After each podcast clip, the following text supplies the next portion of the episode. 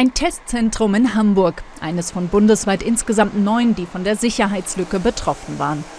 Sensible Daten von tausenden Testpersonen standen tagelang ungeschützt auf der Seite des Betreibers, darunter Name, Anschrift, Geburtsdatum und Testergebnis. Reporterinnen und Reporter von NDR, RBB und MDR konnten die Lücke nachvollziehen und stichprobenartig prüfen. Anruf bei einem Betroffenen. 6. April, 10.15 Uhr waren Sie beim Test. Der junge Mann, dessen Daten uns vorliegen, will anonym bleiben. In erster Linie bin ich äh, überrascht von der Situation, weil ich das nicht so erwartet hätte, gerade im Hinblick auf die äh, sensiblen Daten, die es ja denn doch sind. Das sind ja Gesundheitsdaten. Auch wenn man nicht weiß, wer und in welcher Form darauf Zugriff hat.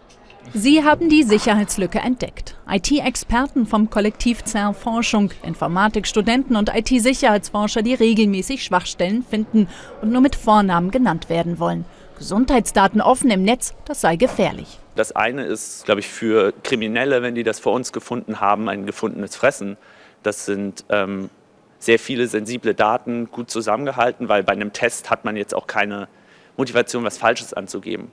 Das andere sind, dass es auch positive Tests sind und wir auch sehen, wer positiv und negativ ist, was natürlich ein Riesenproblem sein kann, wenn dann plötzlich überall online steht, dieser Mensch hat ein positives Testergebnis. Bereits vor wenigen Wochen hatten die IT-Experten bei einem anderen Betreiber von Testzentren mehr als 150.000 ungeschützte Datensätze gefunden. Laut Datenschützern kommt es in der Branche immer wieder zu Zwischenfällen mit sensiblen Kundendaten. Das Bundesamt für Sicherheit in der Informationstechnik sieht Nachholbedarf. Unsere Aufgabe ist es ja dafür, für ein möglichst hohes Niveau an Informationssicherheit zu sorgen. Bei dem Thema der Testzentren ist es so, dass dort dieses Niveau letzten Endes eben nicht bisher äh, gesetzlich gesehen vorgeschrieben gewesen ist. Vom Unternehmen, bei dem es jetzt zur Datenpanne kam, heißt es, man habe unter sehr großem Zeitdruck gearbeitet und entschuldige sich bei den Betroffenen.